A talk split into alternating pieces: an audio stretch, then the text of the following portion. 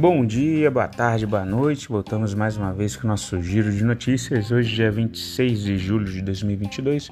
Lembrando que as notícias aqui veiculadas não são recomendação de compra, de venda ou análise, mas notícias disponibilizadas pela grande mídia.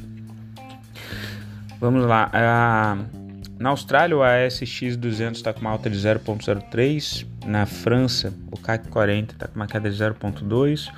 O FTSE 100 da, da Inglaterra, do Reino Unido, está com uma alta de 0,6%. É, e a gente está com o mercado lá fora tá um pouco positivo em função das commodities. Se a gente observa as commodities, né, o que está acontecendo ali? A China ela vai injetar 75 bilhões na economia como uma forma de, de gerar um PIB pela atuação do, do Estado, né, aquela política bem de welfare state. Eles que têm eleição ali em outubro, tá? A China ela está fazendo um, assumindo ali um monte de, de medidas para evitar essa desaceleração econômica que eles têm percebido nesse ano, né? Tá abaixo do guidance dele, deles. Uh, ah, para a parte de imóveis, por exemplo, aí sempre lembrando da situação, né? Na China, por exemplo, os imóveis eles são negociados a 40, 50 vezes o salário anual de um trabalhador, enquanto na uh, Nova York e Londres, por exemplo, esse valor costuma ser 10, 17 vezes o salário anual de um trabalhador. Então lá eles uh, não têm muito hábito de investir na parte de ações, por exemplo, né? ou tiveram alguns problemas, inclusive na semana passada com poupança, com o governo uh, restringindo o acesso à poupança, colocando alguns tanques na rua, o que gerou um certo, uma certa comoção ali social. E eles estão, uh, eles chegaram com imóveis então em valores muito altos, né? Porque eles vêm negociando esses imóveis, é ali que eles, o chinês médio, digamos assim, faz os investimentos deles. E eles ficam comprando e vendendo os imóveis e muitas dessas vezes são imóveis assim que não tem ligação de luz, não tem ligação de gás, não tem ligação de água, né? E são umas casquinhas que eles ficam negociando. E aí acontece, né, que veio gerar a crise do setor imobiliário, chegou um ponto que os imóveis estavam tão é, caros que eles já não conseguiam fazer as vendas dos imóveis, por exemplo. Né? Então ficaram vários imóveis encalhados. O governo chinês foi lá, baixou os juros para o financiamento dos imóveis, tá? como uma forma de tentar ajudar o setor imobiliário deles. Uh, isso daí vem gerando também uma certa inflação na China. E, obviamente que a injeção desses 75 bi vai gerar essa inflação. É, o governo chinês então ele está injetando esse dinheiro para tentar reaquecer a economia através do investimento mais ali em infraestrutura, principalmente agora que eles têm uma eleição em outubro, então eles querem apaziguar um pouco os ânimos e, e favorecer ali, a população, né, para que essa eleição ela ocorra sem muitos problemas, apesar de que é o, partido que escolhe, né. Uh, nos Estados Unidos os índices de futuros de ações dos Estados Unidos eles operam uma certa correção, uma certa queda, tá? Lembrando que a gente está num período de divulgação de resultados, né? E aí eles estão com um cenário muito parecido com o que a gente tinha alguns meses atrás, que é o de você ter o aumento da inflação, né? Depois que foi injetado muito dinheiro para reaquecer a economia, principalmente ali na, na Covid né, para evitar que os bancos, é, que as empresas quebrassem tudo, é, dando benefício para as pessoas que não estavam conseguindo trabalhar, para elas conseguirem se manter. E se essa injeção de dinheiro na economia gerou inflação, agora estão subindo os juros, como a gente subiu o Selic lá atrás. Isso faz com que as pessoas elas saiam dos investimentos de ações, né, investimentos mais especulativos, principalmente criptomoedas e empresas de tecnologia e vão buscar então rentabilidades mais tranquilas, né? Por exemplo, a parte de renda fixa. Então é isso que está acontecendo ali nos Estados Unidos. O pessoal aos poucos vai saindo da parte acionária e vai procurando refúgio em investimentos mais seguros. E a gente também então está nessa nessa divulgação de resultados. Para conter a inflação, o Federal Reserve ele vai aumentar a taxa de juros amanhã, dia 27. O esperado é que o Fed ele aumente em 0,75. Eles já estão com 1,75, vai para 2,5, sendo que o que seria a Selic meta deles, né, os juros meta deles, por enquanto é de 4%, alguns delegados ali do, do Federal Reserve, principalmente o de Santos Luís, defende patamares mais altos como 5 pontos tá, de, de taxa de juros. No cenário corporativo, o mau humor se deve ao efeito corrosivo da inflação, então, sobre o poder de compra do cidadão, né? E aí a gente teve divulgação, por exemplo, do resultado do Walmart, do Walmart vindo, aba vindo abaixo do esperado, né? Com maior inflação, as pessoas consomem menos. Uma vez que a revisão então do do guidance do, do Walmart sinaliza então esse desaquecimento da, da demanda. Tá? Os investidores estão aguardando os resultados da Coca-Cola, McDonald's, General Motors, uh, todos antes do início do pregão nos Estados Unidos, tá? E em princípio a gente vai ter, principalmente nessa parte de consumo, como a gente veio é, viu, por exemplo, nas empresas de varejo do Brasil, né, que trouxe um, uma grande queda, correção em grandes papéis conhecidos aí, é, as pessoas consumindo menos. É a mesma coisa que está acontecendo por lá.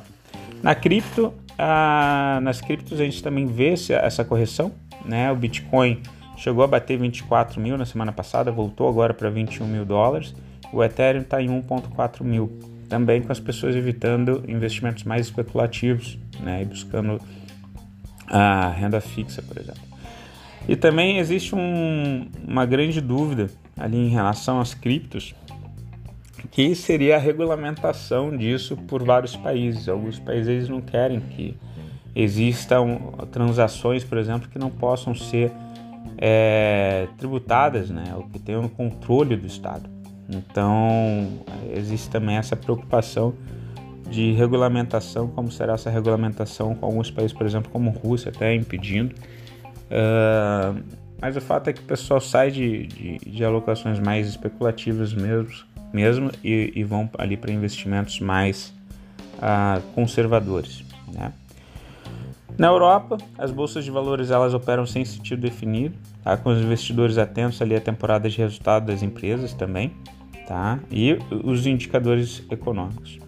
Uh, o que veio de relevante essa semana ali na Europa, tá? É que a Rússia assinou um acordo com a Ucrânia que os dois poderiam é, exportar utilizar o Mar Negro ali para fazer a exportação dos grãos. Só que no dia seguinte a Rússia foi lá e bombardeou o porto de Odessa, que é um, é um porto o mais importante para a economia ucraniana. Né? E ontem uh, teve uma entrevista, um, um, eles têm a Duma, né, que seria tipo um congresso do povo, digamos assim.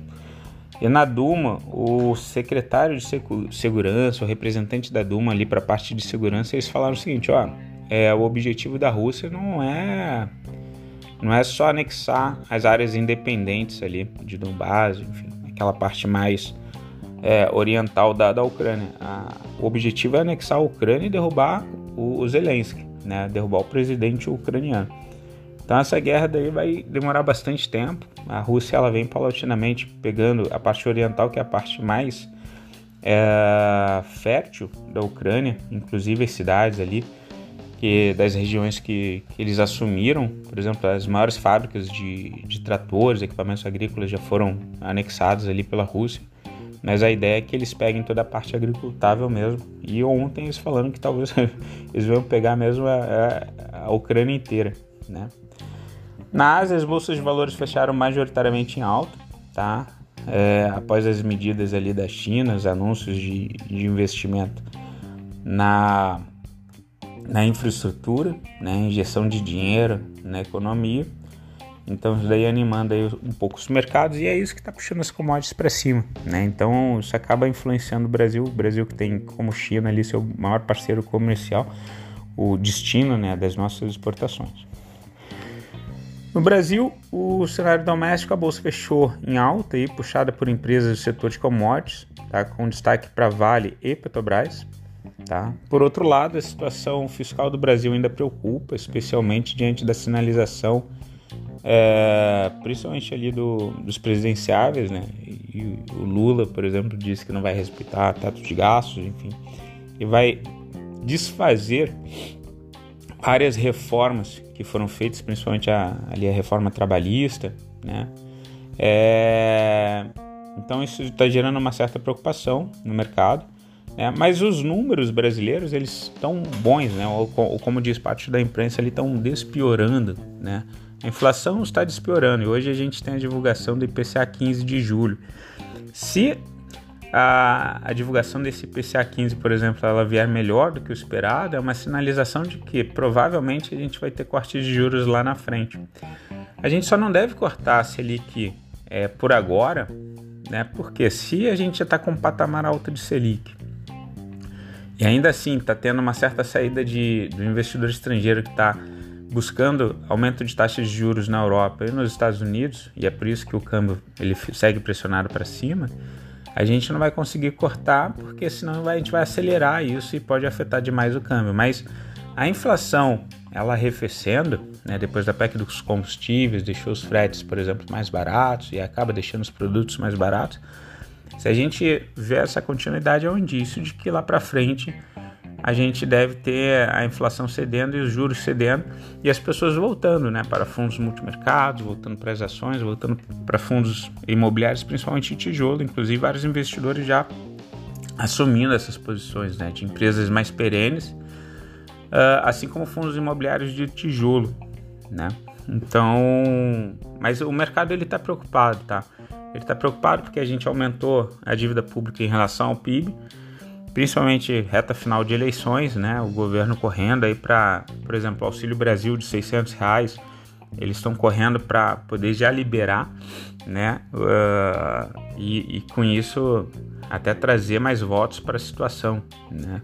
Uh, na parte corporativa, de notícias corporativas, o que, que a gente tem? A gente tem a Boa Vista, a BOAS3, tá? É, ela acompanha o desempenho ali da, das vendas no varejo em, to, em todo o território e acumulou uma alta de 0,9%. Né? Então, é bem o sentido contrário do que está acontecendo nos Estados Unidos. Os juros, a inflação por lá nos Estados Unidos subiu, o Walmart reportou menor consumo. Aqui a inflação está caindo, então a Boa Vista, por exemplo, reportou maior consumo. Né? A CCRO3 informou que concluiu ontem a alienação de toda a sua participação acionária na Total Airport Services, tá? correspondente a 70% do capital adquirido. Uh, a CGRA4, tá? ela reduziu para a FMR reduziu participação na Graziotin, que é uma rede de varejos do Sul, tá? com números bem interessantes contábeis ali. Pra, ela reduziu a participação para 4,99% da companhia. Tá? A CSN e Semin, Semin Mineração, né? A CSN e sua controladora CSN Mineração firmaram um acordo pelo qual a CSN cedeu e transferiu a Semin os direitos e obrigações da operação realizada no começo de julho, em conjunto com a CSN Energia e o fundo de investimento Astra Infraestrutura. A Eternit, Ether 3, ela obteve concessão de patente verde para a célula fotovoltaica. A Eternit que ela tem é, uma ação judicial ali para para exploração de amianto, o amianto que é utilizado em freio automotivo, por exemplo, né? E aí tentaram utilizar outros materiais e viram que o amianto é o melhor uh, material para fazer os freios automotivos. Inclusive nos Estados Unidos, quando eles tiraram o amianto, começou a aparecer muito acidente de, de carro, principalmente com caminhões. E aí a Eternit ela tá mudando o foco dela, tá para as telhas né, fotovoltaicas, entrando mais para essa geração de energia, o que deu um, reviveu ali a, a empresa. A Ômega Energia, a Mega 3, ela informou que a Alfa Brasil, fundo de investimento detido pelos investidores sob gestão da Actis LP, é, eles aumentaram a participação para 19,14% tá, na companhia. Pessoal, fico por aqui. Desejo vocês um excelente resto de semana. Qualquer coisa, entre em contato. Tá bom? Beijos, tchau, foi. Música